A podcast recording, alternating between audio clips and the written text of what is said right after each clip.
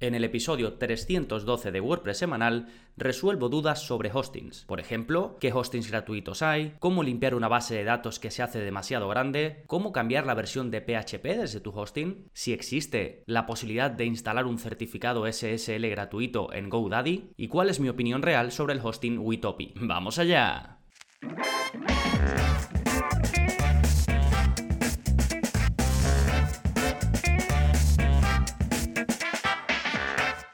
Hola, hola, soy Gonzalo y bienvenidos al episodio 312 de WordPress Semanal, el podcast en el que aprendemos WordPress en profundidad. Hoy, como digo, voy a resolver dudas que están hechas directamente a través del soporte que ofrezco en gonzalonavarro.es. Ya sabéis, si estáis suscritos, pues tenéis acceso no solo a la formación, cursos, más de 65, vídeos de la zona código, un poquito más avanzado, que más de 260 creo que van, ofertas, descargas y además, como digo, soporte. Y he recopilado cinco preguntitas, todas ellas relacionadas con el mundo del hosting, ¿no? De los servidores, de los alojamientos web, que por cierto, si os gusta, porque normalmente hago un poco un popurrí, pero de vez en cuando he pensado que puedo recopilar eh, dudas de una temática específica y agruparlas en un episodio. Si os gusta, me podéis decir y lo voy haciendo sobre otras temáticas, ¿eh?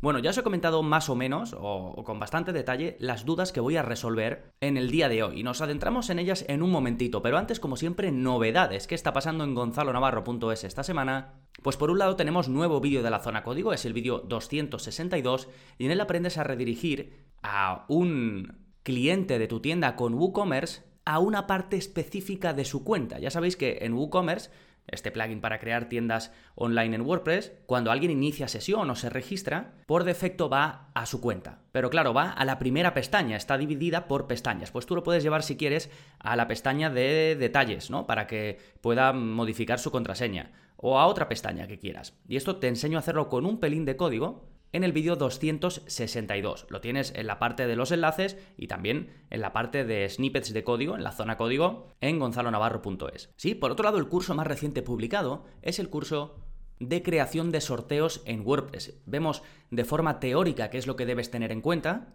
y después nos vamos a la práctica y ah, gracias al plugin Raffle Press, que es el mejor que he podido encontrar y que yo mismo utilicé para cuando publiqué mi sorteo regalando tres becas de, acceso a la formación en gonzalonavarro.es, pues eh, como digo, vemos cómo configurarlo todo de principio a fin. Sí, esto en cuanto a las novedades, recordad que podéis acceder a todo lo que voy comentando en gonzalonavarro.es barra 312, que es el número de este episodio. Perfecto, vamos ahora con el plugin de la semana que se llama WP Meta SEO. Este es otro plugin de SEO que tú dirás, bueno, si están Yoast y están estos plugins, ¿por qué voy a utilizar otro, en este caso uno que está activo en unas 20.000 webs con WordPress? Bueno, estos son para los que buscáis características, digamos las características esenciales desde el punto de vista meta, ¿no? De la, de la información interna que nosotros escribimos para que después Google y otros motores de búsqueda lean, pero también la gracia de esto es que te permite editar de forma masiva un montón de aspectos en cuanto al SEO desde un mismo panel. ¿sí? Es como un plugin un poco más técnico por si hay que hacer modificaciones a una web, eh, ya digo, em, de forma masiva o dejar una base creada hecha para todas las páginas, todas las entradas en general. Así que si os interesa, pues le podéis echar un vistazo. De nuevo, WP Meta SEO o en las notas de este episodio tenéis enlace directo. ¿eh? Fantástico, vamos ahora con los agradecimientos a ti, ya sabes, por estar ahí, por dejar tus comentarios en iBox, por dejar tus 5 estrellas en Spotify, por compartir si se compartes o simplemente por estar ahí escuchando. Y también agradecemos esta semana al servicio Witopi. Este es un hosting especializado en WordPress, perfecto para los que os dedicáis a hacer webs. La gracia de Witopi es que tiene la potencia de un servidor privado virtual, pero que es gestionado. Y además a un precio muy competitivo, prácticamente al precio de un hosting compartido. Respuesta rápida del servidor, preparado para alojar multisite, protección anti-malware, staging y sobre todo que está especializado en WordPress. Tú entras y tienes herramientas que necesitas para gestionar webs con WordPress. Si te gusta el minimalismo, te va a encantar su panel de administración y encima puedes utilizar sus servidores de prueba que son 100% gratuitos durante todo el tiempo que necesites. Es decir, vas desarrollando la web para ti o para tu cliente y lo haces en un servidor de pruebas. Y luego, si te animas a contratar alguno de sus planes, pues encima tienes 15 euros de descuento con una oferta especial para los oyentes de WordPress semanal y a la que podéis acceder yendo a gonzalonavarro.es barra Witopi. Esto es W-E-T-O-P-I, Witopi. Sí, de todas formas tenéis el enlace, ya sabéis, en las notas del episodio. Perfecto, pues ahora sí, vámonos con vuestras preguntas y mis respuestas.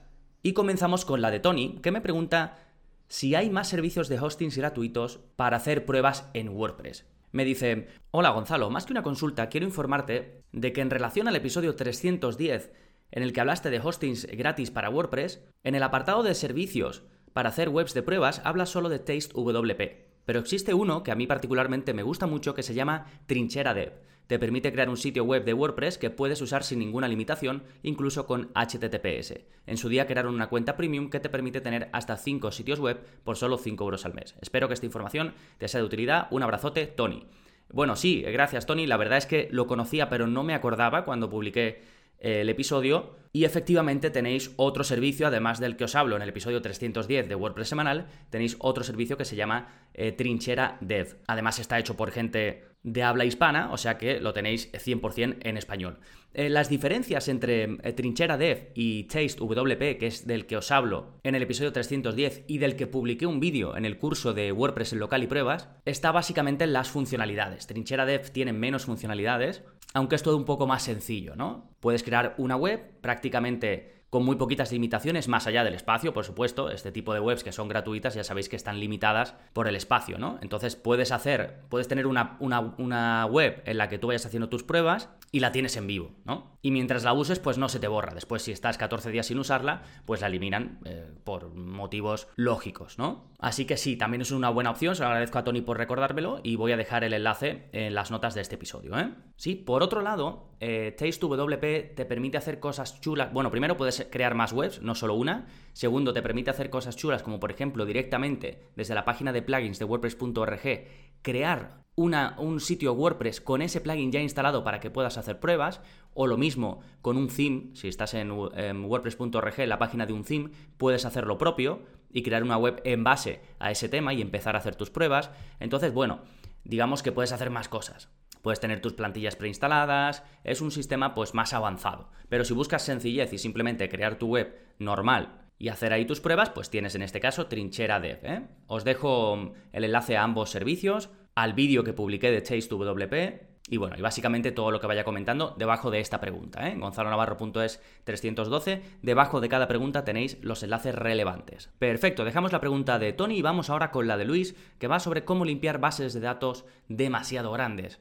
Me dice, muy buenos días, tengo un problema con la web de un cliente y no sé muy bien cómo actuar. El tema es que tiene una base de datos gigante de 67 gigas y me es imposible descargarla en mi PC antes de hacer actualizaciones. He consultado el hosting y me dicen que con ese tamaño es normal que falle la descarga. También me comentan que tengo dos tablas en la base de datos exageradamente grandes, que son WP Actions Scheduler Actions y WP Action Scheduler Logs. ¿Habría alguna forma de reducir el tamaño de estas tablas? Un saludo y muchas gracias. Y me pone un smiley face, una cara sonriente. Bueno, gracias a ti, eh, Luis. Y bueno, entiendo que por esas tablas eh, me habla de una tienda online. Y en concreto las tablas que menciona Luis, que tanto me ha costado pronunciar, la de los logs, a ver, en, esas son, en una, en la primera que se llama actions, ¿no? Se guardan acciones que se llevan a cabo y se van guardando. Y en la segunda, que termina en logs, se, eh, logs es registros en inglés. Entonces guardan los registros de todo lo que va ocurriendo. Esa segunda la puedes vaciar, por ejemplo, porque es solo registro, no, no, no guarda nada.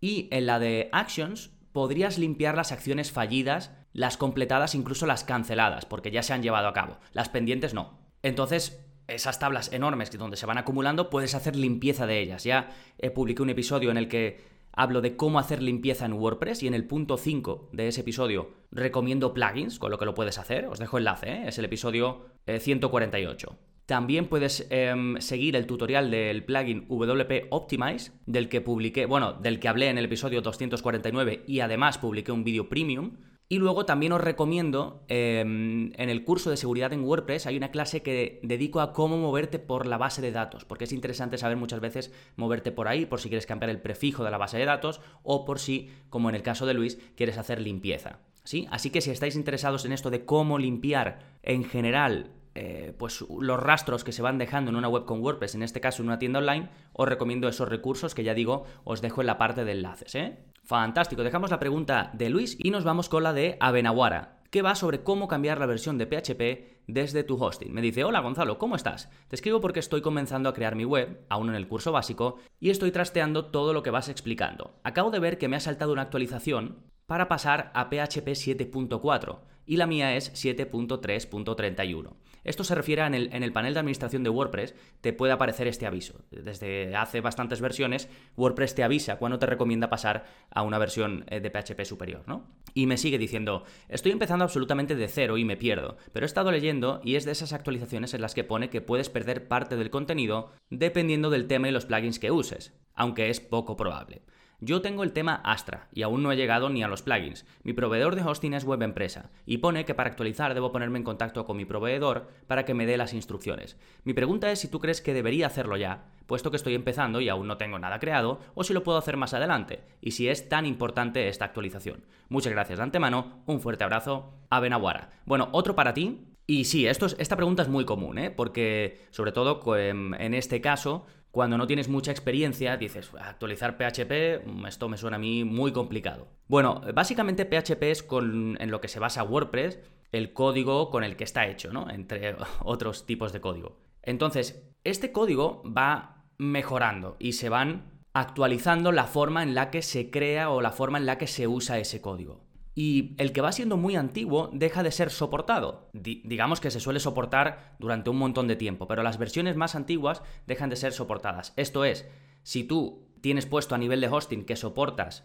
a partir de la versión 7.5, me lo invento, ¿no? Pero instalas algo que no soporta esa versión y que está con una versión anticuada, pues puede que haya algún problemilla en tu web. Por eso te sale o ha leído en este caso a Benaguara por ahí que puede haber algún problema. Pero para cambiarlo, esto, y es recomendable, casi siempre lo puedes hacer tú directamente desde el hosting. En Web Empresa tienen un tutorial que os dejo donde te explican cómo hacerlo, pero en el hosting que sea. Si no lo encuentras, a simple vista les contactas y te van a decir cómo hacerlo. Si no puedes hacerlo tú mismo, lo van a hacer ellos por ti. Y sobre si cambiarlo o no, a ver, realmente los themes y plugins que usan versiones de PHP más antiguas en su código suelen ser de lugares eh, como ThemeForest, por ejemplo, y no porque estén desactualizadas, sino porque mucha gente utiliza versiones sin licencia de este tipo de, marketplaces donde venden themes y venden plugins. Entonces hay muchísima gente, mucha más de la que pensáis, que tienen versiones muy antiguas de un plugin o de un theme. Y esto sí es un problema. Por seguridad, por rendimiento, por un montón de cosas. Pero, bueno, en el caso desde luego de Abenaguara, que nada más que tiene Astra y aún no, no ha instalado ningún plugin,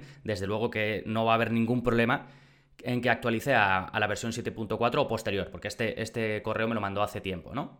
Yo, por ejemplo, en mi web tengo 58 plugins y, tengo una versión de, de PHP actualizada. De todos modos, en este sentido no suele haber ningún problema, porque si tú te pasas a una versión superior y detectas que hay un problema en tu web, puedes volver a la versión anterior y no, no hay más problema. O sea, vuelves a tener todo tal cual lo tenías. Sí, de hecho, alguna vez me ha llegado a mí eh, algún cliente que tenía un problema en la web que no tenía ni idea de lo que había ocurrido y era que o alguien o el propio hosting había subido la versión de PHP y eso generaba conflicto con el tema que tuviese instalado. Y la solución fue tan sencilla o es tan sencilla normalmente como volver a eh, la versión soportada de PHP. ¿Sí? Perfecto. Dejamos esta pregunta, nos vamos con la cuarta que es de Voitech y que va sobre instalar el certificado SSL eh, gratuito del Sencrypt en el hosting GoDaddy. Me dice, hola Gonzalo, en mis páginas alojadas en SiteGround tengo certificado SSL gratuito. ¿Sabes cómo puedo añadir este certificado en las webs que tengo en GoDaddy? Ellos solo ofrecen versiones de pago. Saludos, Voitech. Eh, sí, em, sí, ellos solo ofrecen versiones de pago y lo hacen a propósito.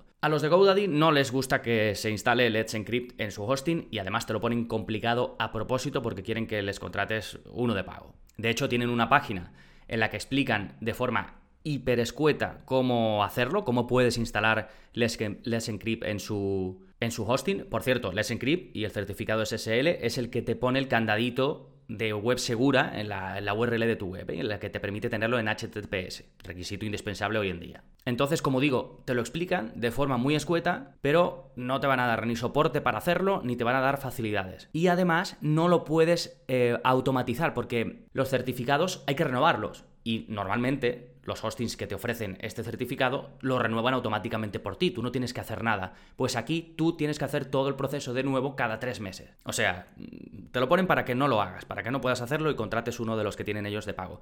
Y además, si tú te vas a la web de Let's Encrypt, que es el servicio que te ofrece este certificado gratuito, ellos te recomiendan no instalarlo en GoDaddy, ¿de acuerdo? De todas formas, si aún así quieres instalarlo, os dejo un tutorial en inglés que está bastante bien, que te explica con pasos y con imágenes cómo hacerlo. Y también os pongo enlaces a lo que te he comentado, ¿eh? a el tutorial hiper escueto de GoDaddy explicando cómo, cómo instalarlo y al documento o al artículo de la propia página de Let's Encrypt donde te recomiendan no instalarlo en GoDaddy. De hecho, yo te recomiendo no usar GoDaddy y ya está. Eh, bueno, eh, dejamos la pregunta de Wojtek y nos vamos con la quinta y última que es de José Manuel y que me pregunta sobre mi opinión real de Witopi. Me dice, ¿qué tal Gonzalo? Escuché lo de Witopi en tu podcast. Me gustaría saber tu opinión, y me pone entre paréntesis, dejando a un lado, a ser posible, el patrocinio que supongo que tienes. Y me pone una carita sonriente. Y sí, es cierto, Witopia ha estado patrocinando tres episodios anteriores y este de hoy también eh, lo patrocina eh, Witopi. Y bueno, me sigue diciendo, estoy planteando montar una web para un cliente nuevo en este hosting, pero no lo conozco. Yo suelo montar todo en SiteGround, pero no sé, creo que este servicio puede dar un plus de prestaciones. ¿Cómo lo ves? Gracias. Bueno, gracias a ti, José Manuel. Sí, es cierto.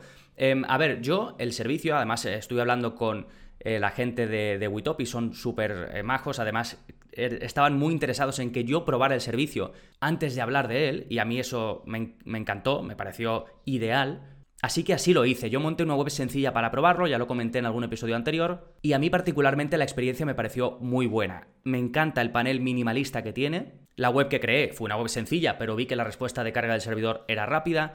La parte de crear la web en desarrollo para luego pasar la producción está genial. Es decir, tienes tu web en pruebas, ¿no? La estás desarrollando, la puedes ver, la puedes enseñar. Yo, monté la web para la boda de mi hermana, se la iba enseñando. Y luego ya cuando estaba lista, pues la pasas a producción. Que por cierto, mientras las tienes en desarrollo es gratis. Después, si quieres pasar la producción, pues contratas alguno de sus planes. Entonces, está muy bien, ¿vale? Es un, es un muy buen hosting. Posibles contras. A ver, es un hosting que se centra en WordPress no, por ejemplo, no ofrece gestión de dominio ni de correo. El dominio lo tendrías que contratar aparte y luego vincularlo como siempre. Yo, de hecho, lo suelo contratar siempre aparte, aunque tenga la web hospedada en otro hosting. Y el correo, pues se gestiona desde donde hayas contratado el dominio, digamos, ¿no? Luego, si lo vas a, por ejemplo, ponerte el correo en tu ordenador, pues en lugar de coger las opciones del correo o las claves del correo de Witopi, pues las coges de, yo qué sé, don dominio de donde lo tengas. ¿Sí? Y más allá de eso, pues ya depende si estás acostumbrado a las opciones del hosting de SiteGround, pues eso ya es del servicio que estés acostumbrado. Pero en líneas generales muy recomendable. Y además lo que puedes hacer directamente es probarlo, porque como tienen